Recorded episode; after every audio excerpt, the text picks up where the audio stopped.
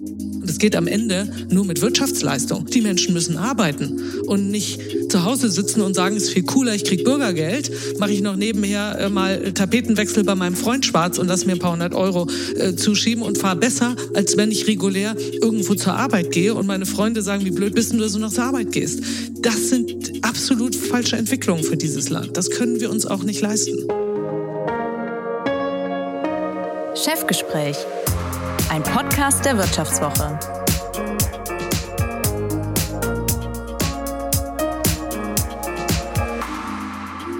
Herzlich willkommen zum Chefgespräch. Mein Name ist Horst von Butler, ich bin Chefredakteur der Wirtschaftswoche. Mein heutiger Gast ist Susanne Wiegand. Sie ist Chefin des Panzer- und Schiffzulieferers Renk und die einzige Frau in der Position in der deutschen Rüstungsbranche, die ja für alle eine neue Relevanz und Präsenz bekommen hat. Renk entstand 1873 als Zahnradwerkstatt in Augsburg. Und dank seiner robusten Technik wurde das Unternehmen zum führenden Anbieter von Panzergetrieben und Antriebsanlagen für Marineschiffe. Der Umsatz liegt bei 850 Millionen Euro. Insgesamt hat das Unternehmen 3400 Mitarbeiter. Susanne Wiegand leitet seit Mai 2021 Renk. Die diplomierte Betriebswirtin begann ihre Karriere zunächst als Beraterin und wechselte dann 2003 in die Werftenindustrie. Dort verbrachte sie 15 Jahre auf verschiedenen Posten, unter anderem in der Marinesparte von ThyssenKrupp und im Elektronikgeschäft von Rheinmetall. Lange Zeit, sagt Frau Wiegand, sei die Devise gewesen, redet nicht, profiliert euch nicht. Dann kam der Februar 2022 und seit Russland die Ukraine überfallen hat, spricht die Rüstungsbranche. Und Susanne Wiegand redet mit. Wo stehen wir am Ende dieses Jahres bei der Zeitenwende? Wie kriegstüchtig ist Deutschland? Ein Wort, das unser Verteidigungsminister Boris Pistorius aufgebracht hat. Über diese großen Fragen und auch andere werde ich jetzt mit Susanne Wiegand sprechen. Herzlich willkommen. Herzlichen Dank für die Einladung, Herr von Butler. Wenn Sie vor einigen Jahren auf einer Party oder einem Abendessen gefragt wurden, was Sie machen, da gab es bestimmt einige Gesichter und Reaktionen. Haben diese Gesichter sich inzwischen geändert? Ja, schon. Ähm, vor allem äh, natürlich in den, in den letzten ja, knapp zwei Jahren, in der die Sicherheitslage eine andere geworden ist, sehen wir sukzessive einen Wandel in der Gesellschaft. Durchgängig nachhaltig ist der, glaube ich, noch nicht durchgedrungen in Deutschland. Ich habe aber das Privileg gehabt, ja sehr lange, wie Sie es auch anmoderiert haben, äh, bei den Werften zu arbeiten. Und äh, wir haben immer auf zwei Füßen gestanden, haben nicht nur militärischen Schiffbau betrieben, sondern auch ganz tolle große Yachten äh, äh, für, für eine privilegierte Kundenklientel äh, gebaut. Und insofern hat sich auch der Freundeskreis privat immer gerne darauf zurückgezogen, welche illustren Geschichten ich von der Monaco Yacht Show oder so erzählen konnte und, und hatte sozusagen ein leichtes Spiel, auch den Themen Rüstung und Defense auszuweichen. Als ich dann zu Rheinmetall gegangen bin und äh, obwohl der Konzern äh, ja, ja damals äh, auch einen signifikanten Anteil an zivilen Geschäft im Portfolio hatte, ist die Wahrnehmung von Rheinmetall äh, Rüstung, Rüstung, Panzer, Munition. Und äh, da habe ich zunehmend mehr komische Blicke und Reaktionen bekommen, was ich persönlich befremdlich fand. Aber Sie wurden nicht angefeindet oder so? Nein, ich bin nie angefeindet worden. Was sind denn so typische Fragen, die Menschen Ihnen stellen? Was wollen die im Moment wissen? Was brennt Ihnen so auf den Nägeln? Also ganz interessant ist, ähm, dass sich mein Umfeld und äh, das geht Ihnen ja vielleicht auch so zunehmend, wirklich Fragen stellt äh, zur Sicherheitslage, anfängt geopolitisch zu denken und Dinge einzuordnen ähm, äh, sich noch sehr schwer tut damit, den großen Kontext, glaube ich, zu sehen. Also man sieht sehr isoliert, okay, da ist jetzt irgendwas in der Ukraine und wenn es morgen aufhört, ist vielleicht alles wieder wie früher. Äh, aber die Konflikte, die wir in der Welt haben, hängen ja auch ein Stück weit zusammen. Das ist ja auch äh, vom Timing, würde ich mal sagen, jetzt auch alles kein Zufall äh, äh mit Blick auf den Mittleren Osten. Äh, wir haben im Indo-Pazifik äh, zunehmend äh, Spannungen. Äh, es gibt Trittbrettfahrer, äh, äh, egal ob wir über Bergkarabach oder nordkoreanische Aktionen und so weiter reden. Das alles steht ja in einem größeren Systemkonflikt, in den ich denke, wir klar reinlaufen. Ich glaube, diese Zusammenhänge äh, sind zumindest in der Breite der deutschen Gesellschaft überhaupt nicht verstanden worden bisher, äh, weil wir in Deutschland ja auch Themen Sicherheit jetzt 30 Jahre totgeschwiegen haben und gar nicht behandeln. Also unsere Bevölkerung wird ja gar nicht konfrontiert mit regelmäßigen Berichten, Einschätzung der Sicherheitslage, wo zum Beispiel der Verteidigungsminister oder der Generalinspekteur regelmäßig informiert. Das kommt ja nicht in der Tagesschau.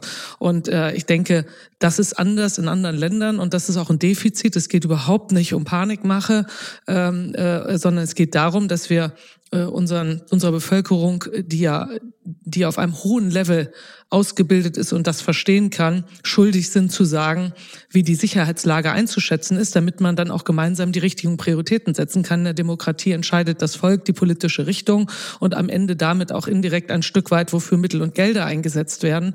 Und, ähm, und ich glaube, die Kurve hat Deutschland noch nicht bekommen. Das würde ich später gerne nochmal vertiefen, aber tatsächlich hat man am Ende dieses Jahres so ja ein bisschen das Gefühl, es kommt immer noch eine Krise und ein Konflikt eigentlich hinzu. Also es ist nicht so, dass etwas gelöst wird, nicht? Ja, und das äh, äh, sehe ich auch so. Und ich glaube, das hängt einfach damit zusammen, dass wir, dass wir in einen großen systemischen Konflikt nicht nur reinlaufen, sondern schon schon mittendrin sind. Wahrscheinlich nicht am Ende, sondern eben am Anfang. Das heißt, äh, äh, die Experten erwarten zumindest nicht, dass die Welt in den nächsten Jahren ruhiger wird. Äh, und ähm, und wenn ich vorhin gesagt habe, die Dinge hängen zusammen, dann sehen wir ja, dass eine demokratische westliche Welt, die auf einer einer regelbasierten Ordnung ihr Wertesystem aufgebaut hat, konfrontiert wird mit autokratischen Systemen, die zunehmend machtpolitisch und auch unter Einsatz von Militär militärischen Mitteln ihre Ziele durchsetzen und durchaus einen langfristigen Plan haben. Auch ein Präsident Putin hat ja gar kein Hehl daraus gemacht, äh, was sein Ziel ist, äh, Grenzen der alten Sowjetunion wiederherzustellen. Und ähm, das will nur keiner hören und keiner wahrhaben in der Konsequenz. Und ich glaube, wir haben viel zu lange gesagt, na, das wird er schon nicht tun und man muss reden und Diplomatie. Ähm, auch, auch China hat einen Langfristplan äh, und, und, und wir sehen ja, dass sich schon seit vielen Jahren die Kräfte sukzessive, das ist ja nichts, was plötzlich über Nacht passiert, äh, sich verschieben. Und wir haben einen globalen Süden und das ist nochmal mit Blick auf die Anzahl äh, der, der Bevölkerung, die mit verbunden ist. Also wenn wir über von, von Südamerika über den gesamten afrikanischen Kontinent äh, bis nach Indien schauen, das bevölkerungsreichste Land der Welt, dann haben wir einen globalen Süden, der mitnichten gesagt hat, wir finden Demokratie super oder wir schließen uns dem westlichen System an. Der hat auch nicht äh, eindeutig gesagt, äh, wir finden alle Autokraten besser. Aber es gibt Abhängigkeiten. So und es gibt Abhängigkeiten im Energiebereich, es gibt Abhängigkeiten in Infrastrukturentwicklung und die sind, finde ich, sehr, sehr geschickt, auch gerade von autokratischen Systemen, über Jahrzehnte äh, aufgebaut worden. Wenn wir sehen, was in Afrika, Seidenstraßenprojekte, Energie aus Russland, äh, Abhängigkeit von Indien, äh, auch von Russland militärisch und billige Energie, wenn man das alles mal zusammennimmt, dann muss man muss man sagen, auch wenn wir das nicht wollen, die autokratischen Systeme sind strategisch über über einen, einen Langfristplan besser taktisch unterwegs, äh, nicht besser inhaltlich, aber im Sinne der, der, der Chance, ihre Ziele zu erreichen, umzusetzen, als wir das in unseren doch teilweise komplizierten äh, demokratischen Systemen sind. Ich bin ja Fan der Demokratie und man soll mich bitte auch in keinster Form anders verstehen. Aber das System hat natürlich auch Downsides, weil wir diskutieren uns teilweise zu Tode. Wir brauchen lange für Entscheidungen. Wir sehen, dass man in Amerika äh, ganz prima Dinge blockieren kann, wenn man nicht irgendwo Mehrheiten hat und so ein äh, Autokrat, der lacht sich halt tot. Der macht Dekret und sagt an, dass der sein Volk irgendwann nicht mehr hinter sich hat, dass das äh, überhaupt nicht unseren Wertesystem und Vorstellungen entspricht. Das steht halt auf einem anderen Blatt Papier. Aber wenn wir unsere, unsere Art zu leben äh, in Europa, in der westlichen Welt erhalten wollen, dann müssen wir was dafür tun. Und das wird Geld kosten. Das wird im Zweifel viel mehr Geld kosten, als wir so uns wünschen oder drauf haben oder uns vorstellen können. Und äh, bei der wirtschaftlichen Entwicklung, die wir in Summe haben, werden wir gezwungen sein, Prioritäten setzen zu müssen. Das heißt, geht nicht mehr alles. Und ähm, jetzt sage ich wieder, die Gesellschaft ist, glaube ich, breit da nicht angekommen, einen Konsens zu haben, was die Prioritäten sind. Ich würde das gerne, diese Bilanz der Zeitenwende, äh, später nochmal vertiefen. Und äh, erstmal, ist, unser Podcast geht ja immer auch über den Menschen, über ihre Karriere sprechen, die ja ganz außergewöhnlich ist. Sie haben ja in Frankfurt studiert, ganz klassisch BWL-Studium in den 90er Jahren bis 1996, waren dann Beraterin kurz bei T-Systems und 2005 kam dann der Wechsel zu ThyssenKrupp Marine Systems. Was war damals der Auslöser, dass Sie diesen Job da angenommen haben? Ähm, Ja, ich bin äh, eigentlich äh, schon eben im Beratungsmandat Ende 2003 äh, nach Hamburg gegangen, als man mich gefragt hat, ob ich schon mal auf einer Werft war. Und ich habe gesagt, nein. Dann gesagt, kaufen Sie mal ein Flugticket, fahren Sie mal nach Hamburg. Gibt es eine tolle Werft, heißt Blom und Voss. Gibt's viel zu tun. Und äh, ich hatte ein bisschen Erfahrung mit äh, Restrukturierung und auch mit mit M&A-Projekten und kam einfach in, in eine super spannende äh, Phase da rein und bin äh, hängen geblieben klassisch. Also wenn Sie mir jetzt unterstellen, ich habe diesen ausgeklügelten Karriereplan gehabt, dem ich stringent gefolgt hab ich bin. Gar nicht. Da denken ja viele immer, wenn sie sagen, aber ah, sie auf ihre, ihre berufliche Entwicklung blicken, wie geht denn das? Ähm, das war eine Aneinanderreihung von äh, glücklichen Zufällen, von Opportunitäten und, und das ist eigentlich meine einzige Message, äh, die ich auch, auch geben will oder auch äh, jedem geben möchte, der jung ist und sich Gedanken macht. Man muss Gelegenheiten erkennen und ergreifen. Und man darf auch nicht zu kompliziert sein, wenn man eben auch einen beruflichen Entwicklungsweg gehen will. Ich war halt auch flexibel. Ich bin halt auch gependelt, bin nicht umgezogen. Das äh, kompromittiert auch ein Stück weit äh, möglicherweise das Privatleben. Und man muss, und das ist eine sehr subjektive Entscheidung, bereit sein, eben dann auch diese Prioritäten zu setzen. Für mich war es eine super Chance. Ich sage auch heute in der Retrospektiven, es war die beste Zeit, die ich hatte, obwohl das Geschäft bei den Werften nicht leicht war. Ich hatte nie geplant, da so lange zu bleiben. Ich habe meinem damaligen Lebens Lebensgefährten und heute Mann gesagt, ich habe ein Projekt für ein Jahr in Hamburg. Da habe ich gesagt, super tolle Stadt, ein Jahr ein super Projekt. Und ich bin dann 18 Jahre in Summe äh, an der Küste oben geblieben in verschiedenen Funktionen. Ähm, das hätte man nie so angelegt, wenn man irgendetwas geplant hätte. Aber äh, es, es war in Summe eine tolle Zeit. Und was natürlich fasziniert, um, um die Frage, die Sie gestellt haben, zu beantworten, was hat mich motiviert, wenn Sie, äh, wenn Sie in der Beratung sind, was ein mega cooler Job ist, wenn man als Studienabgänger in der Breite sehr schnell sehr viel lernen will. Sie sehen unterschiedliche Klienten, Aufgaben, Branchen. Das ist, finde ich, wenn man sich vor Arbeit nicht scheut, äh, ein Hammer-Einstieg in ein Berufsleben. Aber wenn man dann auch den Wunsch hat äh, oder das Ziel hat, wirklich Dinge umzusetzen, Verantwortung operativ zu übernehmen, dann müssen Sie auch von dem Niveau PowerPoint in der Beratung irgendwann mal rausgehen. Ich hatte diese Chance und in ein Geschäft zu kommen, wo das Produkt mega faszinierend ist und das ist bei Werften und im Schiffbau so, wenn sie dazukommen in einen Bereich, der wirklich auch Hightech ist und dazu auch mit diesem maximalen bei den Yachten äh, Luxusausprägung, das ist schon was super Spezielles. Äh, Werftkultur ist speziell, mir liegt sie, ich mag sie. Ähm, äh, einmal werft, immer werft, äh, würde ich heute fast sagen. Man, man wird den Virus nicht richtig los und, äh, und das gepaart auch mit dem Scope, den sie haben, dass sie nicht irgendwas produzieren, sondern etwas, was schon relevant ist, was einen hohen politischen äh, Kontext auch hat in, in einem Markt, wo man äh, eben auch, äh, sage ich mal, politisch sehr abgestimmt äh, agieren muss, hat mich sehr fasziniert. Es ist eben dann doch anders als eine Designervase oder ein Toilettendeckel. Ähm, und vermissen Sie das so ein bisschen, weil Sie sind ja dann tatsächlich gewechselt. Jetzt machen Sie äh, Antriebe für Panzer unter anderem. Äh, Sie haben auch ein anderes Geschäft, aber vermissen Sie das manchmal, diese Boote, die Schiffe? Alles hat immer seine Zeit und natürlich, also erstens, äh, wir rüsten ja auch Schiffe aus. Wir sind äh, äh, Ausrüster von über 40 Navies global und die Schiffe sind natürlich nicht verloren gegangen in meinem Portfolio. Auch wenn man jetzt als Ausrüster eine andere Rolle in dem Spiel hat, so verliert man ja nicht den Kontext zum Endprodukt. Darf man auch gar nicht, soll man auch nicht und will ich auch nicht. Äh, äh, die, die Werfzeit war die beste meines Lebens, obwohl sie extrem schwierig und anspruchsvoll auch in Phasen war. Äh, ich weine dem aber auch nicht hinterher, äh, äh, denn, denn wie gesagt, alles hat seine Zeit und ich muss jetzt auch äh, nicht, nicht das Rad da zurückerdrehen, überhaupt nicht. Ich bin einfach dankbar, um das, was ich da äh, lernen durfte, weil ich habe äh, äh, bodenständiges Managen gelernt. Ich habe gelernt, dass man äh, äh, nie etwas verspricht, was man nicht halten kann. Ich habe äh, gelernt, äh, mich in Technik reinzudenken, das in Kontext zu bringen, äh, mit, mit rechtlichen Vorgängen und Verträgen in den Kontext zu bringen, mit der betriebswirtschaftlichen Seite und Kalkulation. Und sie werden damit einfach zu einem gut, gut, gut ausgebildeten, sehr bodenständigen Generalisten. Und das ist das, was mir heute hilft, hier diesen Job hoffentlich gut zu, gut zu machen. Hatten Sie damals einen Mentoren? Auch eigentlich nicht. Ich habe aber, denke ich, in mir meiner eigenen Art immer, immer Kollegen gesucht, äh, wo ich das Gefühl hatte, ah, äh, man hat eine super Vertrauensbasis, äh, der Skill ist komplementär und man ist zusammen ein gutes Team. Und ähm, das ist Mentoring genug. Also es gab nie irgendeinen, der gesagt hat, Wiegand, jetzt nehme ich dich mal unter die Fittiche und jetzt gucken wir, was wir aus dir machen. Also das hatte ich in meinem Leben jetzt nicht, aber ich glaube, man braucht das auch nicht. Wie muss man sich jetzt bei Ihnen in Augsburg gerade die Lage vor Weihnachten vorstellen? Ist da so eine Produktion unter Volllast? Äh, weil die meisten Betriebe, die fahren ja so ein bisschen runter vor Weihnachten, da wird es ein bisschen gemütlicher. Bei Ihnen stelle ich mir das anders vor, gerade die Situation. Wie ist da die Lage?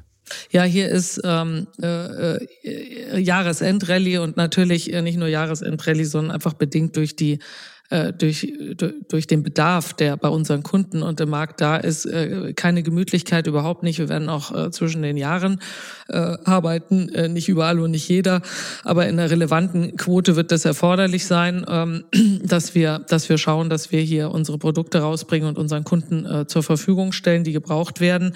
Und insofern haben wir ähm, große Bereiche, die in der Tat auch im Dreischichtsystem laufen. Es gibt auch Bereiche, die, die einschichtig fahren. Also es ist, es ist nicht sozusagen flächendeckend hier überall die Vollhektik, aber äh, wir haben mehr als gut zu tun. Äh, wir, wir sitzen auf, auf einem äh, Gesamtauftragsbuch, was mehrere Jahre Umsatz deckt und insofern ähm, äh, sehen wir auch nicht, dass es irgendwie jetzt entspannter äh, wird, aber das ist ja auch nicht unser Ziel. Wir wollen ja nicht hier sitzen und entspannt sein, äh, sondern unser Ziel ist, dass wir sehr professionell, sehr zuverlässig äh, in hoher Qualität ähm, unsere, unsere Verträge erfüllen, unsere Kunden bedienen, äh, unser Wort halten. Das, äh, das ist das, worum es hier geht. Und dass wir das in geregelten professionellen Abläufen hinbringen, ohne äh, die Mannschaft jetzt in ihrem Belastungsgrad völlig zu überdrehen. Und dazu brauchen sie einfach operativ ein gutes System, was funktioniert. Äh, denn wenn sie zu viel kompensieren müssen, dann erwarten sie immer wieder von ihren selben Leuten, und es sind leider immer dieselben, äh, die dann doch irgendwie in einer Nachtschicht oder an einem Wochenende äh, die Extrastunde schieben. Und das äh, muss man man mal in Anspruch nehmen. Das darf aber nicht die Grundlage eines operativen Systems auf Dauer sein. Und das ist die Challenge, die wir haben. Wir haben ähm, Materialketten und Supply Chains, die äh, nicht alle konfliktfrei laufen. Nach einer kurzen Unterbrechung geht es gleich weiter. Bleiben Sie dran. Wie steht es um den Standort Deutschland? Wie entwickelt sich der Goldpreis? Wie führe ich in meinem Unternehmen KI ein? Ich bin Horst von Butler, Chefredakteur der Wirtschaftswoche und jeden Tag liefern wir Ihnen Analysen, Kommentare, Reportagen und Hintergründe, damit Sie fundierte Entscheidungen treffen können. Sei es für Ihr Geld, Ihre Immobilien, für Ihre Karriere oder für das eigene Unternehmen. Wir begleiten Sie beim nächsten Schritt und wir denken an den nächsten Schritt.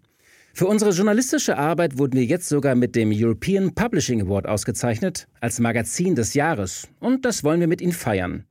Auf vivo.de slash ausgezeichnet können Sie jetzt drei Monate lang die Vivo zum halben Preis lesen. Also da würde ich ja zuschlagen. Ich freue mich auf Sie. Äh, sie haben jetzt gerade wieder im, in der Winterzeit natürlich auch wieder erhöht äh, mal den einen oder anderen, der krank ist. Äh, äh, es gibt wieder Corona-Fälle, wir reden da alle nicht mehr drüber, aber es ist ja nun mal so, dass man dann trotzdem zu Hause ist. Und äh, unter den, äh, wir haben Fachkräftemangel und unter den Rahmendaten äh, Kapazitäten hochzufahren, ist schlichtweg äh, äh, anspruchsvoll und, äh, und das muss man operativ managen. Das ist nicht Rocket Science, aber das ist diszipliniertes Arbeiten jeden Tag äh, äh am, am, am, am Boden. Und wenn wir, ich erlaube mir jetzt mal diese Bemerkung, äh, und wenn wir sehen, dass unser, äh, unser, unser Sozialsystem in Deutschland, und ich wertschätze zutiefst, äh, dass wir tolle soziale Leistungen haben und bin auch überhaupt nicht auf dem Niveau, dass ich sage, das ist, muss alles jetzt runtergestrippt werden auf ein Minimum. Aber wenn der Staat in den Wettbewerb geht zur Industrie und zu den Arbeitgebern um Arbeitsplätze und man 2400 Euro netto Bürgergeld bekommt, Warum soll bitte hier ein qualifizierter Facharbeiter sich bei uns an eine Maschine stellen und Teile produzieren, wenn am Ende für ihn und seine Familie auch nicht viel mehr rauskommt. Und das sind nun mal die niedrigeren Entlohnungsstufen,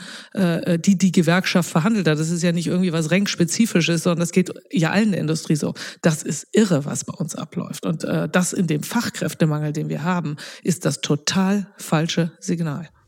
Äh, das äh, kann ich unterschreiben. Und ich habe auch den Eindruck aus den Gesprächen ähm, hier in Berlin mit den Politikern, dass das aber noch nicht ganz angekommen ist, dass man sich mit diesem Bürgergeld eigentlich so eine kleine Falle gestellt hat äh, vor dem Hintergrund der Aufgaben, die man eigentlich hat. Die Leistungen sind eigentlich zu hoch und es lohnt sich für Ich glaube, Politik und ich bin die Letzte, die geeignet ist für Politik. Aber ich glaube, Politik ähm, äh, muss eine ausgewogene Balance finden, den Bürgern die Wahrheit zu sagen, äh, realpolitisch äh, auch Dinge, die vielleicht unangenehm sind, zu machen und natürlich den Anspruch haben, äh, wiedergewählt werden zu wollen. Und, ähm, und aus, dem, aus dem Anspruch, dass man Wählerstimmen braucht und gewählt werden muss, kommen halt auch teilweise Impulse, die aber unserer Wirtschaft und der Entwicklung der Gesellschaft nicht gut tun. Und wir wollen ja auch hoffentlich als Politiker von denen gewählt werden, die dieses Land tragen, die beitragen zum Wohlstand, die beitragen äh, äh, zur Wirtschaftsleistung, die beitragen und einzahlen in dieses System, von dem wir alle kollektiv leben. Und, ähm, und, und wir haben zunehmend meines Erachtens angefangen, die Schrauben zu überdrehen ähm, äh, diese Menschen zu frustrieren, ähm, aus dem zu motivieren, vielleicht auch in anderes Wirtschaftssystem außerhalb des Landes Deutschland zu gehen. Und das ist nicht gut. Ich würde gerne ein bisschen auf das Thema äh, Zeitenwende und Bilanz kommen. Sie haben es eingangs schon äh, angedeutet. Ich habe mir einige Interviews angeschaut, die Sie so im Frühjahr gegeben haben. Ähm, da hatten Sie zum Beispiel gesagt, der neue Verteidigungsminister setzt positive Impulse. Im Ministerium scheint ein anderer Wind zu wehen. Und dann noch, wir spüren als Industrie eine Aufbruchstimmung. So kann es mit der Zeitenwende etwas werden. Das war, wie gesagt, so April, Mai ungefähr. Wir sind jetzt so ein halbes Jahr weiter. Wenn Sie so ein bisschen Strich unter dieses zweite Kriegsjahr ziehen, welche Fortschritte hat es gegeben und wo sind Sie vielleicht auch enttäuscht? Also ich unterstreiche erstmal äh, vollständig, was ich auch äh, Anfang oder, oder Mitte des Jahres gesagt habe, weil was wir in Deutschland erleben, ist ja etwas, äh, äh was, was wir jetzt die letzten 25, 30 Jahre nicht hatten. Und äh, der Minister und das Ministerium, die Kollegen und auch in den nachgelagerten Behörden wie dem BeinBW in Koblenz, über das ja auch viel gelästert wird, unsere Beschaffungsbehörde, äh, äh, hat ein anderer Wind Einzug gehalten. Man kann auch nicht äh, von allen Kollegen jetzt erwarten, dass sie die 30 Jahre in einem Sozial in einem System sozialisiert worden sind, was im Grunde perfektioniert war auf Mangelverwaltung. Jetzt plötzlich alle umschalten und sich anders verhalten. Das braucht Zeit und ich finde, die Entwicklungen, die wir sehen, sind wirklich positiv. Sind die am Ende dessen, was wir erreichen müssen? Nein. Aber ähm, äh, es braucht halt auch Zeit, kann man nicht erwarten. Äh, viel mehr Sorge macht mir, dass wir mit dem mit der Rede des Kanzlers zur Zeitenwende am 27. Februar letzten Jahres ein Momentum erzeugt haben, was in der Gesellschaft in meiner Wahrnehmung äh, Kraft verloren hat und ein bisschen verpufft ist. Also Beharrungskräfte des Systems äh, haben ein bisschen was gefressen, aber auch die Gesellschaft wird müde. Wenn sie mal mal in ihre eigene, äh, ich sag mal, ähm, äh, Industrie schauen, die Medien, äh, die Presse, das Fernsehen, äh, dann äh, finde ich, eppen die Berichte über die Ukraine schon langsam ab. Wir werden natürlich jetzt auch über den Konflikt im Gaza äh, überlagert, äh, keine Frage. Aber ich halte es einfach für gefährlich, wenn wir, wenn wir, ich sage jetzt mal, kriegsmüde werden, wenn wir irgendwann diese Bilder nicht mehr sehen, wenn die Awareness runtergeht äh, und, und wir wieder abstumpfen. Ich glaube, in der Gesellschaft, und das ist das, was wir jetzt machen müssen, wir sollten aufhören, jetzt über Herrn Minister Pistorius und das äh, BMVG zu reden, sondern wir müssen gucken, wie wir in dieser Gesellschaft in Deutschland die Zeitenwende im Kopf nachhaltig umgesetzt kriegen. Und das ist erforderlich. Die Sicherheitslage gebietet nichts anderes. Und das braucht ganz viel Kommunikation. Das braucht klare Bilder. Das braucht klare Sprache. Und das ist für Politiker nicht immer unbedingt im opportunistischen, ich will gewählt werden, Bild zielführend. Aber wir kommen nicht drum herum, dass, dass wir alle diese Verantwortung übernehmen müssen. Und Politik kommt da nun mal als verantwortliche Regierung mit Kommunikationsverantwortung äh, äh eine ganz entscheidende Rolle zu. Und äh, gerade der Minister hat ja angefangen, Vokabular zu ändern. Also wenn wir mal jetzt das Reizwort kriegstüchtig ja, nehmen. Kriegstüchtig, ne? Ähm, ja, das war das Wort des Jahres, zumindest aus diesem Bereich, so, würde ich mal äh, sagen. ich finde das richtig. Ähm, es ist mutig, weil äh, es zeigt eben auch, äh, ist jetzt vielleicht nicht auf Wählerstimmen fangen, sondern er, er, er nennt mal die Dinge beim Namen. Ich glaube, wir brauchen mehr davon. Wir brauchen mehr Politiker, die Tacheles reden ähm, und, und, und nicht ihre eigene Karriere vielleicht im Vordergrund sehen. Im Übrigen glaube ich, es wird der politischen Karriere dienen, weil die Menschen möchten, dass man mit ihnen klar Tacheles redet. Deutsche Bevölkerung ist in der Lage, mit Informationen umzugehen und sie zu verarbeiten, aber wir dürfen nicht vorenthalten, wir dürfen nicht Panik machen, aber wir müssen die Dinge beim Namen nennen und äh, deshalb äh, weiß nicht, ob Sie gerade den Kommentar auch von der Dr. Claudia Major gelesen haben, ich glaube, es war im Handelsblatt oder so, äh, sie ja eigentlich sagt, der Aufschrei war ja bei Kriegstüchtig schon hoch, wir hätten mal siegesfähig äh, hinschreiben sollen, weil was erwarten wir eigentlich von der Bundeswehr? Äh, nicht, dass sie irgendwo mitmachen, äh, wenn es zum Ernstfall kommt, sondern muss auch klappen. Ne? Im Grunde müssten wir müssten wir weiter noch viel deutlichere Bilder erzeugen für diese Gesellschaft, die man einfach total in den letzten 20, 30 Jahren entwöhnt hat, von jedem Thema sich mit der Sicherheitslage auseinanderzusetzen, mit der Notwendigkeit der Bundeswehr, mit der Aufgabe der Bundeswehr. Und wir haben jetzt das große Geschrei ums Geld, weil wir auch einen Investitionsstau aufzulösen haben, der über die letzten 20, 25 Jahre erzeugt worden ist. Und der in Kombination mit dem Investitionsstau in der Infrastruktur, mit dem Investitionsstau in der Digitalisierung, äh, mit dem Investitionsstau im Wohnungsbau, ähm, und in Kombination, dass wir die letzten Jahrzehnte im Grunde subventioniert mit billiger Energie uns die Welt schön gerechnet haben. Ähm, das ist eine ganz, ganz heftige Aufgabe. Und äh, ich glaube, das muss man, das muss man transportieren. Äh, wir sind jetzt einfach nur in der realen Welt angekommen und finden das irgendwie alles fürchterlich. Und, ähm, und, und die Gesellschaft, wie resilient die in Deutschland ist, weiß ich nicht, sage ich mal ganz offen. Wenn wir gucken, was die Menschen in der Ukraine schon viel zu lange durchstehen müssen, dann finde ich es immer zynisch, wenn bei uns schon gejammert wird, wenn wir mal in der Energiekrise im Winter gerade kälter duschen müssen. Da fallen ja hier schon alle um. Also und arbeiten wollen wir auch nicht mehr und dann wollen wir vier Tage Woche haben, bei vollem Lohnausgleich und so weiter. Ähm, und das ist das, was mich besorgt. Mich besorgt im Moment nicht, ob wir ähm, jetzt äh, ein paar Milliarden mehr oder weniger heute oder morgen haben. Wir müssen in Summe auf ein höheres Niveau kommen. Das muss finanziert werden und es geht am Ende nur mit Wirtschaftsleistung. Die Menschen müssen arbeiten und nicht zu Hause sitzen und sagen, ist viel cooler, ich krieg Bürgergeld, mache ich noch nebenher äh, mal Tapetenwechsel bei meinem Freund schwarz und lass mir ein paar hundert Euro äh, zuschieben und fahre besser, als wenn ich regulär irgendwo zur Arbeit gehe und meine Freunde sagen, wie blöd bist du, dass du noch zur Arbeit gehst. Das sind absolut falsche Entwicklungen für dieses Land. Das können wir uns auch nicht leisten.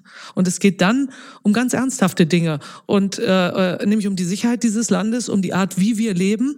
Und am Ende ist dann Energiewende gar kein Thema mehr. Also wenn uns hier, wenn hier wir unsere Freiheit bedroht sehen, dann möchte ich einen sehen, der sagt, lass uns mal über Windräder reden. Wort und Wirklichkeit klaffen bloß ein bisschen immer noch auseinander. Also Sie haben ja gesagt, das Wort kriegstüchtig. Am Anfang stand ja mal dieser berühmte Satz, wir stehen blank da.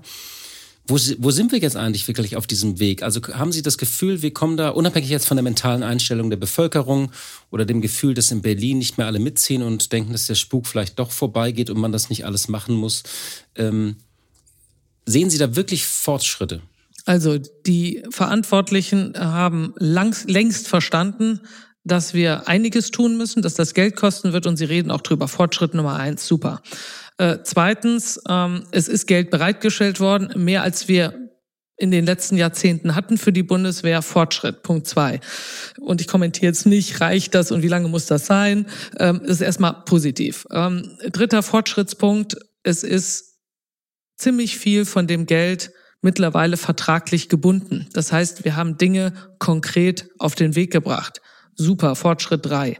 Ähm, dass das von Bestellen bis ich habe Hardware in die Truppe integriert, zur Verfügung eingeführt. Ein langer Weg ist leider. Und das ist nicht nur, weil diese Industrie völlig blöd und langsam ist, sondern weil es hier eben auch um Produkte geht, um Lieferketten geht, um Fachkräfte geht, ähm, die nicht von heute auf morgen oder bei Nacht ein Kampfflugzeug, ein Panzer, ein Schiff oder irgendwas bauen, ist einfach jetzt eine Frage von Zeit. Geht mir das alles schnell genug? Geht es uns allen schnell genug? Nein, wahrscheinlich nicht. So, die Frage ist, wie ändern wir das jetzt? Und deshalb reite ich so auf den Rahmenbedingungen rum, weil man kann das nicht, man kann nicht zur einzelnen Firma gehen und sagen, jetzt mach doch mal schneller. Das hilft nicht. Hilft auch nicht, wenn ich ein Getriebe schneller liefer oder wir, äh, wenn, wenn, wenn, wenn der Motor für den Panzer dann doch ein Jahr länger braucht. Es ist ein Gesamtsystem. So, und das Gesamtsystem ist 30 Jahre auf einem Niveau immer nur runtergestrippt von immer nur sparen, immer nur weniger Geld und alles, was länger gedauert hat, war doch super, wir hatten keinen Mittelabfluss, wir haben wieder Geld gespart. So, wir müssen radikal umschalten ähm, äh, und, und müssen schaffen, dass wir von Bestellung jetzt schneller in Lieferfähigkeit und Umsetzung kommen. Und das kann die Industrie nicht gänzlich alleine lösen, weil wir machen nicht die Bedingungen äh, äh für, für, für, für Fachkräfteentwicklung und so weiter, sondern das müssen wir gemeinsam machen. Ich entziehe mich keiner Verantwortung. Ich will nur sagen, ähm, äh, es sind viele Dinge jetzt angeschoben worden, aber dass die Bundeswehr wirklich heute mehr Fähigkeiten hat, weniger blank dasteht, als der Inspekteur des Heeres prominent gesagt hat letztes Jahr. Das ist natürlich nicht so, weil wir haben sogar Equipment, was richtig ist, an die Ukraine abgegeben. Wir haben Munitionsbestände abgegeben, wir haben Fahrzeuge abgegeben und nichts anderes war richtig. Ich bin der Meinung, wir hätten noch mehr geben müssen, nicht weil wir dann noch blanker sind, sondern weil die Ukraine noch viel schneller, viel mehr gebraucht hätte, entschlossener, äh, um, um aus ihrer Situation rauszukommen. Aber es ist, wie es ist. Aber die Bundeswehr ist nicht heute kriegstüchtiger oder siegfähiger, als sie es letztes Jahr war, weil sie hat sogar gelitten. Sie hat abgeben müssen von dem wenigen, was sie hat. Sie hat nicht sich selbst ausgebildet, sondern sie hat Ukrainer an dem Gerät trainiert und ausgebildet.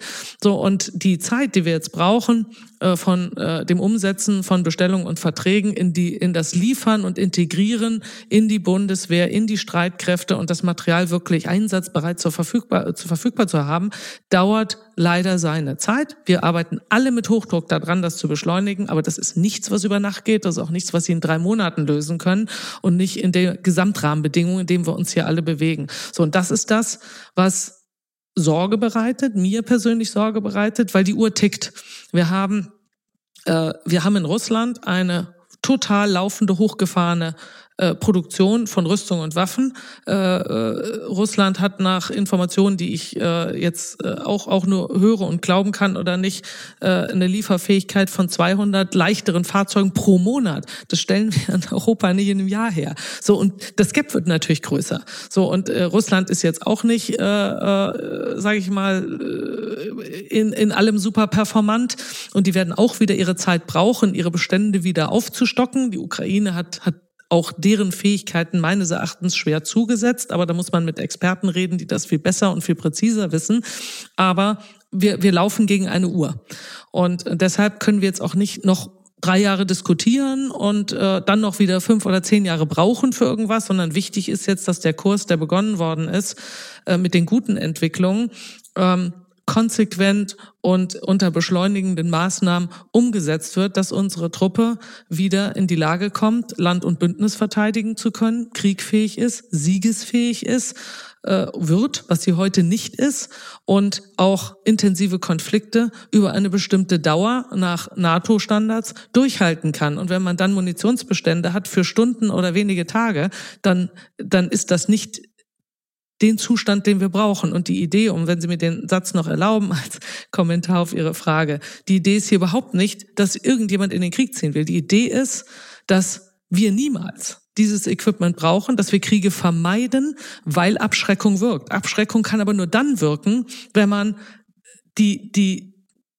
die Lager voll hat, wenn man Fähigkeiten hat und der andere das auch weiß, weil jeder macht eine Kalkulation. Ja, werde ich erfolgreich sein, wenn ich irgendwo einwandere? Also setzt sich das Gesetz des Stärkeren durch. Das ist ja das Prinzip Putin. Der Stärkere überfällt einfach seinen Nachbarn ähm, und und und kriegt vielleicht sogar am Ende noch in einem Kompromiss ein Stück Recht und ein Stück Territorium. Das wäre ein furchtbarer Ausgang, aber wir können das ja gar nicht ausschließen im Moment. So und und und wenn Sie eine Rechnung haben und sagen, oh, mein Nachbar ist leider auch ganz schön stark, dann dann dann, werden sie äh, in der Kalkulation sagen, ich gehe da mal besser nicht hin. Und das ist das Ziel von allem. Das Ziel ist, dass wir das alles nie brauchen, um Kriege zu vermeiden. Und den Dreh im Kopf, den müssen wir halt kriegen. Und das kostet leider Geld. Und das ist nichts, wo man sagt, ne, das müssen jetzt die Vertreter dieser Rüstungsindustrie sagen, weil sie dann ihren dicken Bonus kriegen und ihren Champagner trinken können. Das ist unsere Aufgabe und das ist face the facts. Können Sie mir mal so ein, äh, als einem Laien ein Henne-Ei-Problem äh, bisschen erklären? Es gibt ja immer äh, diesen Vorwurf an die Industrie, ihr produziert zu wenig, nicht schnell genug. Hat jetzt gerade wieder der Abteilungsleiter Ausrüstung im Verteidigungsministerium, der Vizeadmiral Carsten Stawitzki gesagt. Ähm, sie, sie produziert zu wenig, zu, das müsste schneller gehen. Und die Industrie sagt dann immer, wir brauchen Sicherheit. Dieses, das ist ja ein Henne-Ei-Problem woran liegt das eigentlich, dass man sich da nicht einfach mal einigt, also diese Sicherheit gibt? Weil das wird ja der Ball immer hin und her gespielt. Ja, äh, stimmt.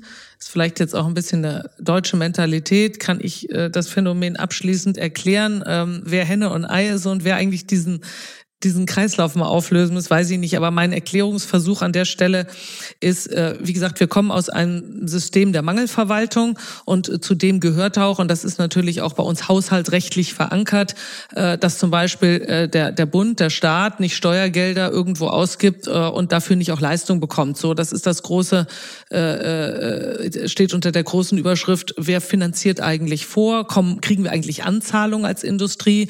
So, und äh, das ist im deutschen System anders, als wir das zum Beispiel im Export haben. Wenn ich einen Exportauftrag äh, kriege, dann kriege ich selbstverständlich äh, eine Anzahlung, die ist seriös abgesichert mit einer ordentlichen Bankgarantie. Das äh, hat nichts damit zu tun, dass irgendeiner dumm ist oder in ein Risiko geht, sondern das ist Teil des Geschäftsmodells. Und wenn Sie dann äh, Anzahlung haben, dann können Sie ähm, ihre Lieferketten anschieben, dann können sie wiederum das Geld verteilen an ihre Lieferanten und bestellen, dann können sie ihr, wenn sie was entwickeln müssen oder engineieren müssen, ihre Leute dafür bezahlen und sie finanzieren faktisch nicht vor. Und, ähm, und, und das ist ein ganz normales äh, Geschäftsmodell, äh, dass man nicht signifikant zumindest in Risiko und Vorleistungen geht, äh, weil wir ja nicht Bank sind. So, und ähm, um, um gleich den Seitensatz reinzuschreiben, die Banken haben ja nach wie vor sehr hohe äh, ESG-Richtlinien, denen sie folgen. Das heißt, Kapitalströme werden ja nach wie vor sehr konsequent ähm, äh, weggelenkt von uns und nicht hin, was zum Sicherheitsrisiko auch für unser Land wird, um das auch noch zu sagen. Aber jedenfalls ist das ganz normale Prinzip, dass man Anzahlung bekommt, was bei uns haushaltsrechtlich und im System Deutschland nicht verankert ist. Das heißt, die Erwartungshaltung des BMVG aufgrund der Rahmenlage und Regelwerke, in denen wir uns alle gemeinsam bewegen, sagt im Grunde, liebe Industrie, jetzt fahr mal hoch, finanzier mal vor, schaff mal Kapazitäten und wenn du dann ähm, dein, in unserem Fall Getriebe fertig hast, und du hast das alles gebaut und gemacht und getan und bezahlt und wir bezahlen ja auch unsere Unterlieferanten, weil ich ja auch Teile zukaufen muss. Dann gebe ich dir Geld. So, dann kann ich mal sagen, dann können das große Konzerne machen. Die haben aber typischerweise, wenn sie gelistet sind, am Kapitalmarkt sich auch zu rechtfertigen über ihre Kennzahlen und werden sich schwer tun damit, irgendeinem noch zu erklären, warum das ein cooles System ist, weil die Kennzahlen natürlich alle belastet sind und Kleine können das gar nicht faktisch. Wo soll denn ein, ein Mittelständler äh, die Kraft haben äh, und auf dem Liquiditätspolster sitzen und sagen, jetzt kommt äh, die, die, die, jetzt kommt, kommt die Bundesregierung Deutschland als Kunde und die lässt mich erstmal, äh, lässt mich erstmal ein Dreivierteljahr arbeiten und vorfinanzieren. Und das sind Menschen, denen zahlen sie Löhne und Gehälter, die an was arbeiten, das sind Maschinen, die haben sie bezahlt, das ist ihr Strom, den sie bezahlt haben, ihre Versicherung, dann haben sie ihre, ihre Vorprodukte eingekauft oder, oder das, was sie eben nicht selber produzieren, mindestens brauchen sie mal Rohlinge, sondern haben sie richtig viel Geld in die Hand genommen. Und dann kommen die und sagen, na, jetzt wollen wir aber nochmal gucken, ob das so alles in Ordnung ist und ob auf der letzten Dokumentation nicht noch ein Kaffeefleck ist, weil sonst kann ich meinen Stempel nicht drauf machen und dann kriegst du vielleicht auch nach ein paar Wochen, weil so lange brauchen wir eine Rechnung zu bearbeiten, dann auch mal Geld. So. Und das ist einfach naiv und nicht zielführend, dass wir so schaffen, die Kapazitäten hochzufahren. Wir, wir sind ja in der Industrie auch alle unterwegs mit fremdem Geld. So, ich gehe nicht einfach hin, gebe 10 Millionen aus, ich muss mit meinem Aufsichtsrat gehen, der muss mir das genehmigen und der wird sagen, wir sind der Business Case. Und dann sage ich, ja, da gibt es diese Bundesregierung, diese Bundeswehr, die ist ja, die ist ja irgendwie jetzt blank und, und da kommt bestimmt ganz viel. Und dann sagt der, wann denn genau? Und wie viel denn? Und mit welcher Marge? Und weißt du denn sicher, dass du einen Auftrag kriegst? Und sind die Stückzahlen klar? Und was ist denn der Return on Investment? Ja, und dann sage ich irgendwie, pff, und dann lesen die in der Zeitung Haushaltsdebatte, 60 Milliarden Loch, Koalition unter Druck. Äh, super Grundlage, ähm, einem, einem Eigentümer, einem Aufsichtsrat, welchem Gremium auch immer zu erklären, dass es eine super Sache ist, nicht mit wenigen Millionen, sondern mit richtig vielen Millionen mal in Vorleistung zu gehen äh, für diesen Kunden. Dann sagen die, komm, mach Exportgeschäft, mach mit anderen, wo das alles funktioniert und wir happy sind und dann gucken wir mal, wie die, bis die Deutschen mal ihr System gerade gerückt haben. So und das ist das, was wir sagen. Wir müssen auch hier an die Rahmenbedingungen rangehen. Ähm, es ist auch erklärtes Ziel, dass das gemacht wird. Ist es jetzt umgesetzt? Fließt das schon alles und funktioniert. Nein, und es ist wieder nicht, dass die Rüstungsindustrie gierig ist oder besonders dreist ist. Darum geht es nicht. Es geht darum, dass wir alle eine Governance haben, dass wir alle äh, als, als, als Vorstände und Geschäftsführer in einer persönlichen Haftung sind und ordentlich zu wirtschaften haben. Es geht hier um Arbeitsplätze, es geht um fremdes Geld und, äh, äh und um nichts anderes. Unterhalten wir uns alle an die Regeln und die Regeln sind, wie sie sind. Niemand geht äh, äh in außerordentliche Risiken, die er nicht vertreten kann. Und äh, insofern Machen andere Länder das eigentlich besser? Machen das andere Länder ja, ich sag, also wir kriegen aus dem, aus dem Export typischerweise immer eine Anzahlung, mit der wir in der Lage sind, Aufträge anzuschieben. Und dann natürlich auch beschleunigen zu können. Weil wenn Sie mit Geld arbeiten können, kann ich das auch einsetzen. Ich behalte es ja nicht, sitze da drauf und feiere eine Party, sondern ich gebe das meinen Unterlieferanten. So, und wenn ich im Unterlieferant sagen kann, wenn du mich ein bisschen schneller belieferst, dann kann ich dir auch zum Beispiel kürzere Zahlungsfristen zusagen. Ich zahle dich in 30 Tagen und nicht in 60 oder 90 Tagen. So, und das ist für gerade den ganzen Mittelstand. Und der ist ja groß und breit in Deutschland. Und der ist auch Teil unserer technologischen Basis ganz wesentlich, dass sie nicht irgendwann Geld kriegen, sondern dass die auch wieder haushalten können und auch in der Lage sind, Löhne und Gehälter zu bezahlen und auch wiederum ihre Lieferanten und Unterlieferanten in der Kette zu bedienen. Das System äh, äh ist ja sozusagen vernetzt und und und in Gliedern äh, verknüpft zur Kette. So und die Kette muss laufen und wenn die von oben nicht angeschoben wird, dann läuft die auch nicht runter. So und jetzt kann man hingehen und kann den großen äh, Rheinmetall, Airbus und wie sie heißen irgendwie zumuten, sagen, füttert mal eure ganzen mittelständischen Suppis, ihr könnt das doch, ihr Dicken, aber denen ist das auch nicht zumutbar. Das sind auch nur Wirtschaftsunternehmen am Ende, die sich auch in Haftung befinden und ihrer Governance und ihren Regeln zu folgen haben. So, und das kapiert man, glaube ich, politisch noch nicht so, wie das eigentlich in der Wirtschaft und Industrie funktioniert. Deshalb versuche ich auch immer wieder das Gespräch im BMVG zu suchen und sagen, wie, wie funktionieren wir eigentlich? Also da ist noch zu wenig gegenseitiges Verständnis da, sondern es ist mehr so, die jammern und die fordern. Ähm, also da müssen wir meines Erachtens mal in eine Sachdebatte kommen, äh, dass wir mal kapieren, was brauchen wir, damit wir das machen können, äh, was, was der Bundeswehr und, und, und, und dem Bund hilft, weil wir wollen das ja alle. Wir wollen ja eigentlich dasselbe Ziel erreichen. Aber es wird besser sozusagen, dass wir nicht in einem Jahr, wenn wir hier in einem Jahr reden würden, dass wir diese, dieses äh, schwarze Peter-Spiel dann immer noch haben, weil dann kommen wir ja wirklich, Sie haben ja gesagt, wie dringlich das ist, dass uns die Zeit davon äh, läuft. Wir können ja jetzt ja nicht irgendwie uns noch irgendwie ein Jahr oder Monate lang mit diesen Vorwürfen ergehen eigentlich, ne? Stimmt. Ähm, aber ich kann Ihnen natürlich nicht garantieren, dass wenn wir, wir beide, und das würde ich mir wünschen und hoffen, Herr von Butter, äh, in einem Jahr widersprechen, eine signifikant andere Lage haben, weil jetzt sind wir mal ehrlich miteinander, wir sind natürlich auch ein, ein, eine totale Debattiergesellschaft. Also dieses zupacken, machen, äh, Verantwortung übernehmen, nicht fragen irgendwie, ähm, was ist mein Haftungsproblem oder äh, könnte es nicht ein anderer machen oder bin ich überhaupt zuständig, sondern dieses zupackende Element ist, glaube ich, ein bisschen in unserer Kultur verloren gegangen, wenn ich mir das erlauben darf zu sagen. Jedenfalls nehme ich das so wahr einfach mal machen. Und insofern bin ich mir nicht sicher, wo wir in einem Jahr stehen. Ich hoffe nur zutiefst, dass wir uns einen signifikanten Schritt äh, in die richtige Richtung weiterentwickelt haben in einem Jahr, weil wir können uns, die Uhr tickt, ähm, das nicht leisten. Aber dazu gehört wieder, dass wir, dass wir alle dieses Verständnis auch haben. So, und deshalb bin ich wieder bei Gesellschaft. In einem Jahr könnte der Präsident auch Donald Trump heißen, dann sieht die Welt sowieso nochmal ganz anders aus. Da machen Sie jetzt ein Thema auf. Das ist so. Wir haben Wahlen in den USA äh, nächstes Jahr und ich denke, äh, der, der Wahlkampf geht da bald los. Wann sind Wahlen? November, glaube ich. Und ähm, äh, wir können zumindest nicht ausschließen, dass äh, äh, Trump oder, oder so etwas wie Trump äh, wieder in die Regierung kommt. Und da gibt es auch klare Ansagen äh, mit Blick auf NATO, mit Blick auf die Erwartungshaltung, was Europa tut, nämlich kümmert euch mal um eure eigenen Konflikte auf eurem Kontinent. Unsere Prioritäten sind woanders. Und ich glaube, wir müssen uns alle nichts vormachen. Äh, die Ukraine wäre heute überhaupt nicht mehr da, wo sie wäre, ohne USA. Wir haben uns alle rumgedreht vor anderthalb Jahren und haben geschrieben, Hilfe, großer Bruder, wir können hier gar nichts mehr in Europa, tu's mal. Und ich verstehe auch die amerikanische Bevölkerung, die irgendwann sagt, warum sollen wir das eigentlich alles bezahlen? Also diese Entwicklung in den USA, ähm, von der wir nicht wissen im Moment, wie die Wahl ausgeht, gibt aber oder hat das Potenzial, ganz massiv den Druck hier in Europa auf dem Thema Verteidigungsfähigkeit, Kriegsfähigkeit massiv zu erhöhen. Und ähm, auch dieser Kontext, ich bin mir nicht sicher, wenn wir jetzt raus auf die Straße gehen und die Bevölkerung, die sich nicht jeden Tag mit Sicherheitspolitik, mit Verteidigung beschäftigt, überhaupt die Brisanz in der Wahl in den USA versteht, was das für uns hier in Europa und auch vor allem in Deutschland bedeuten kann. Und wir sind ja, ich sage immer, ähm, äh, Distanz macht ignorant ähm, je näher sie an die Konfliktgrenze, an den Zaun ranrücken, desto mehr Awareness haben sie. Also wenn sie ins Baltikum fahren, dann äh, kann man ja sehr schön erleben, dass die oder auch nach Polen eine völlig andere Awareness haben, was was eine Bedrohung aus dem Osten bedeutet.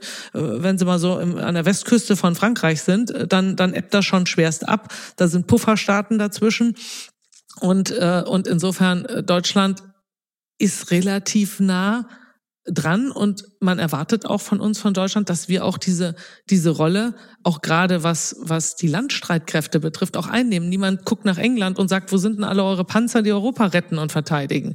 So, also äh, eine Erwartungshaltung an die größte Volkswirtschaft äh, äh in Europa, an äh, das bevölkerungsreichste Land in Europa äh, und an unsere Geo strategische Lage, die wir in Europa haben, ist auch ganz klar eine, dass wir gerade auch insbesondere in den Landstreitkräften, natürlich auch in der Luftverteidigung und anderen Bereichen, jetzt ganz massiv nachlegen müssen, weil das ist auch die Rolle, die die NATO uns zuschreibt. Die erwartet nicht, dass wir irgendwie den großen Seekrieg führen, aber klar, die Ostsee ist auch unser Gebiet, aber jetzt irgendwo äh, am anderen Ende der Welt, sondern die sagen, hier in Europa habt ihr eine Rolle. So und Amerika guckt deshalb auch nicht nur nach Europa, sondern auch mit einer besonderen Erwartungshaltung auf Deutschland und ähm, und, und den Kontext Wahlen und USA auf das, was uns hier bevorstehen kann, den hat, glaube ich, auch nicht jeder so verstanden. Also ich habe großen Respekt vor dem, was in Amerika äh, da kommen mag.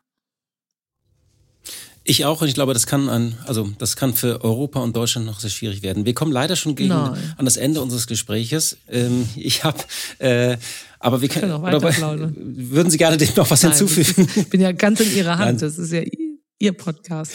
Ähm, ich würde noch mal zum Ende auf ein anderes Thema kommen. Sie haben vorhin kurz das Thema Fachkräfte erwähnt. Und ähm, ist es eigentlich so, dass die Generation, also wenn Sie Leute einstellen, dass die inzwischen andere Fragen stellen? Also dass die auch, wenn sie zu Ihnen kommen, gerade auch mit diesem in Anführungszeichen Purpose hinkommen, dass Sie sagen, Sie finden das Thema Sicherheit Absolut. wieder ich wichtig? Ich finde es einen, einen, coolen Punkt, den Sie ansprechen, weil das macht jetzt wieder Mut und Hoffnung äh, bei dem, äh, sagen wir doch in Summe sehr ernsten Thema, was wir haben. Ähm, äh, die jungen Leute sind bei weitem nicht alle äh, äh, doof, faul, desinteressiert oder haben irgendwie ein anderes Wertegerüst als wir vielleicht, sondern äh, wir haben eine ganze Menge dabei, allerdings auch quer über Altersgruppen, muss ich auch sagen, die aus anderen Industrien, also auch erfahrenere äh, Kollegen kommen, die sagen, ich möchte hier meinen Beitrag leisten, weil das ist wichtig, das hat Purpose. Wir sehen das vor allem auch aus der Automobilindustrie. Ähm, äh, nach einer kurzen Unterbrechung geht es gleich weiter. Bleiben Sie dran. Sie leben Fairness, Kultur und Werte?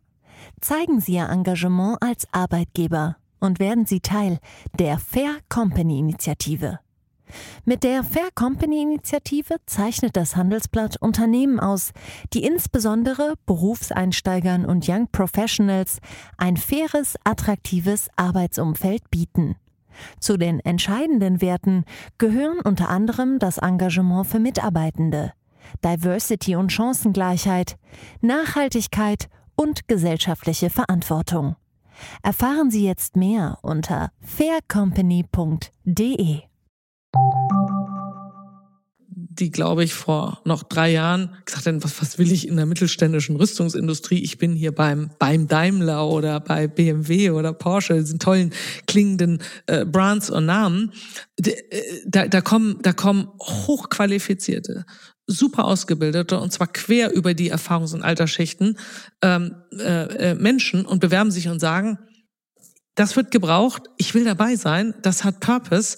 Und das finde ich macht ganz viel Mut. Das zeigt auch, dass sich was tut äh, bei uns in der Bevölkerung.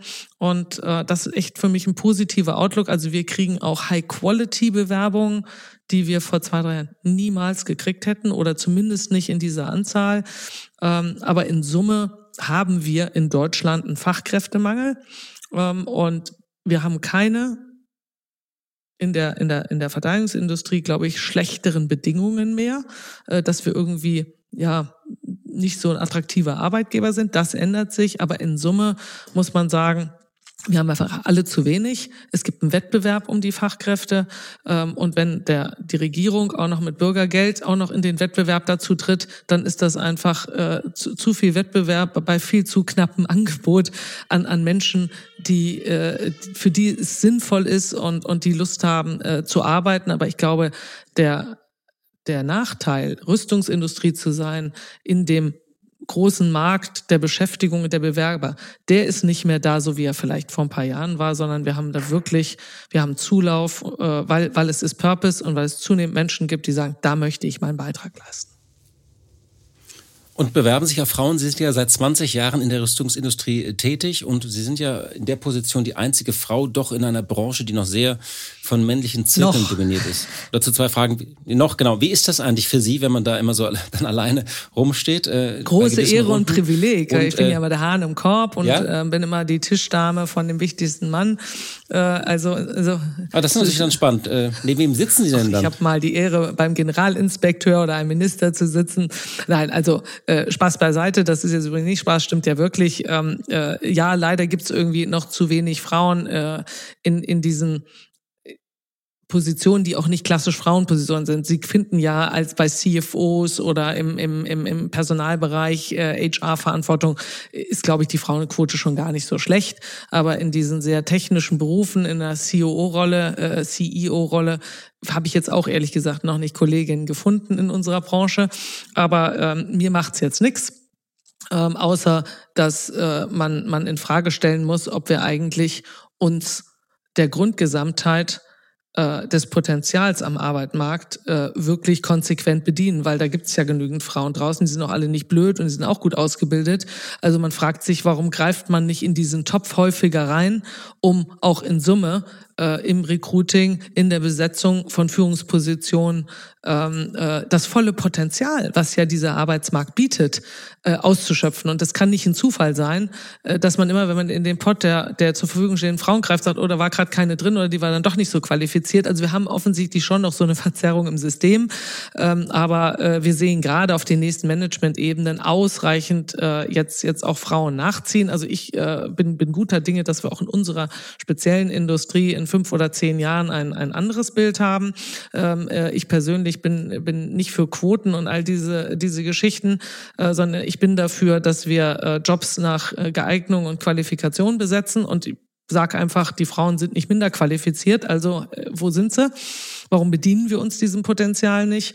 Und, äh, und, und im Übrigen bin ich Verfechter davon, äh, dass Diskussionen, Weiterentwicklung ähm, äh, von, von, von Themen, von Firmen äh, bereichert werden, wenn da einfach junge, alte, äh, Passwortkulturen, äh, Geschlechterkulturen einfach zusammenkommen, weil man guckt auf Dinge von unterschiedlichen Blickwinkeln äh, und nicht immer nur in dem einen Tunnelblick. Man sieht dann mehr Bäume, auch wenn man in dem Wald steht und dem sollte man sich einfach nicht berauben.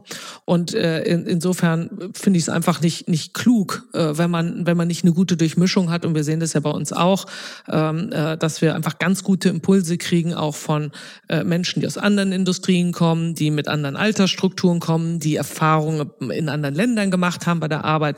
Das ist ausschließlich positive Impulse und äh, und dem sollte man sich einfach öffnen und und und dieses Potenzial mitnehmen und wenn man da eine gute gemischte Truppe hat, dann kommt garantiert was Besseres bei raus und da gehört ein Männlein wie Weiblein, wie Altersstrukturen, wie Herkunft, alles dazu. Und die letzte Frage, Sie gehören ja einem Finanzinvestor und wollten eigentlich dieses Jahr zurück noch an die Börse. Ähm wie schaut's denn dann nächstes Jahr aus? Klappt's diesmal? Sie haben den, den ersten Versuch äh, zurückgezogen? Äh, ja, wir hatten super viel Pech. Ähm, meine persönliche Meinung ist, ähm, äh, die Firma gehört äh, an die Börse, an, an, an die sogenannten Equity Capital Markets zurück. Ähm, es gibt natürlich andere Optionen für Renk und am Ende ist das ausschließlich eine Entscheidung des Eigentümers, unseres äh, äh Finanzinvestoren, äh, was er mit diesem Asset, mit dieser Company macht und was der Weg ist. Ähm, äh, das ist auch so. Das ist nicht hier Vorstandsentscheidung, sondern Eigentümerentscheidung. Äh, ich persönlich bin der Meinung, äh, dass die Firma absolut geeignet ist und an den Kapitalmarkt zurückgehört. Renk war da auch schon in der Vergangenheit. Wir haben eine super Entwicklung unter der Eigentümerstruktur mit, mit, mit Triton gemacht. Das war ein Glücksfall äh, dass, dass dieser Finanzinvestor gekommen ist und das Potenzial dieser Firma gehoben hat, sehr konsequent. Äh, und äh, sie ist jetzt ready, an den Kapitalmarkt zurückzugehen. Ähm, Habe ich eine Glaskugel? Kann ich nach vorne gucken? Nein. Also klappt es, kann ich Ihnen nicht sagen. Ähm, äh, was ich Ihnen sagen kann, ist, dass wir ähm, die Option unserem Eigentümer bieten für diesen Schritt. Das heißt, die Firma äh, ist Kapitalmarkt ready. Wir verhalten uns wie eine gelistete Firma äh, mit Blick auf, auf unseren gesamten Finanzbereich, auf unser System, auf harte Abschlüsse. Ähm, wir halten auch ähm, die im letzten Jahr aufgebaute Basis äh, mit unseren potenziellen Investoren, weil wenn man das alles nicht tut, dann gibt es die Option am Ende nicht. Ähm, und wir wollen auf jeden Fall unserem Eigentümer diese Option halten. Ähm, und ähm, Insofern äh, bin ich selber gespannt, äh, ob der Eigentümer eine Entscheidung treffen wird, zu sagen, wir machen dann nochmal einen ernsthaften Antritt. Äh, ich persönlich würde es mir wünschen. Ich rechne auch ein Stück weit damit, weil die Wahrscheinlichkeit ist jetzt nicht gering, dass so eine Entscheidung getroffen wird, aber sie ist nicht getroffen und ich treffe sie auch nicht. Aber wir, wir sind ready, wir halten uns ready, kaltstartfähig, wie man der Bundeswehr sagen würde. Kann man nicht alles ewig durchhalten. Ähm, äh, man, man diskutiert aber sowas auch nicht ewig. Also wir werden zeitnah eine Entscheidung des Eigentümers dazu erwarten können. Und, äh, und dann werden wir springen. Äh, und ob die Märkte am Ende mitmachen, und das ist was, was eben äh, in, in unseren Händen überhaupt nicht liegt, äh, das, das werden wir dann sehen. Und davon wird es am Ende abhängen. Der Eigentümer wird entscheiden, wenn, wenn das Marktumfeld es, es erlaubt, positiv entscheiden. Und der Kapitalmarkt hat seine ganz, ganz eigenen Regeln. Der IPO-Markt ist im Speziellen gerade in Deutschland äh, äh, nicht einfach, muss, muss man fairerweise sagen. Der Kapitalmarkt ist für jeden logisch denkenden Menschen äh, etwas Irrationales. Ähm, so wie wir sie sehen, wie sich Aktien und Börsen bewegen, äh, da wundert man sich, äh, warum äh, irgendwelche äh, äh, Entwicklungen auf Basis von Schlagzeilen und Überschriften heute so und morgen so sind. Und deshalb ist die Voraussagefähigkeit ehrlich gesagt äh, nicht wirklich möglich. Also wir sind in den Händen der Märkte und wenn wir ein gutes Marktfenster haben und, äh, und dann kaltstartfähig ready to jump sind, dann kann das äh, auch relativ schnell gehen. Oh, und die Option wollen wir uns jetzt einfach mal für die nächsten Monate noch offen halten. Äh, jahrelang halten sie so einen Zustand nicht durch, das muss man auch sagen. Und insofern hoffe ich, dass es klappt. Die Firma gehört dahin. Ähm, und, äh, äh, und das ist auch der Weg für, für Renk, unabhängig zu bleiben, äh, einen klaren Wachstumskurs umzusetzen und sich eben nicht mit Schulden, sondern mit Eigenkapital auch äh, in dem, das Wachstum zu finanzieren. Das äh, finde ich attraktiv. Wir haben eine sehr globale Basis. Wir haben ja nicht nur jetzt deutsches oder europäisches Geschäft, sondern wir haben wirklich eine globale Kundenbasis. Wir haben äh, äh einen sehr, sehr starken äh, äh, Anteil unseres, unseres Geschäftes in den USA. Und insofern ist auch äh, die Kapitalmarktstruktur und eine internationale Investorenbasis äh, durchaus äh, adäquat und geeignet, äh, Renk auf dem Kurs, auf dem Wachstumskurs weiterzuentwickeln. Insofern, ich tue alles dafür, dass das möglich ist. In meiner Hand liegt weder die Entscheidung noch dieser Kapitalmarkt. Frau Wiegand, vielen Dank für dieses Gespräch. Herr von Butler, vielen Dank für dieses tolle Gespräch und ich hoffe, dass wir Zuhörer finden für diesen Podcast beim Joggen oder Besinnen in der vorweihnachtlichen Zeit. Da bin ich mir sicher. Liebe Hörerinnen und liebe Hörer, das war's für heute mit dem Chefgespräch und ich möchte noch mit einer persönlichen Nachricht enden. Dies ist die letzte Folge leider, die ich aufgenommen habe. Ich werde die Co-Moderation des Chefgesprächs abgeben an meinen Kollegen Konrad Fischer. Varinia Bernhau bleibt Ihnen erhalten. Der Grund ist ganz einfach. Ich habe noch einen anderen Podcast, Leben mit Aktien und zwei Podcasts sind dann doch einer zu viel in der Woche. Mir hat es großen Spaß gemacht, Sie durch einige Gespräche, Menschen, Lebenswerke und Branchen zu führen. Ich hoffe, Sie bleiben dem Chefgespräch treu. Wenn Sie mich hören wollen, können Sie Leben mit Aktien hören. Ist auch ein Vivo-Podcast. Machen Sie es erstmal gut. Danke für Ihre Zeit, für Ihre Treue und kommen Sie gut ins neue Jahr.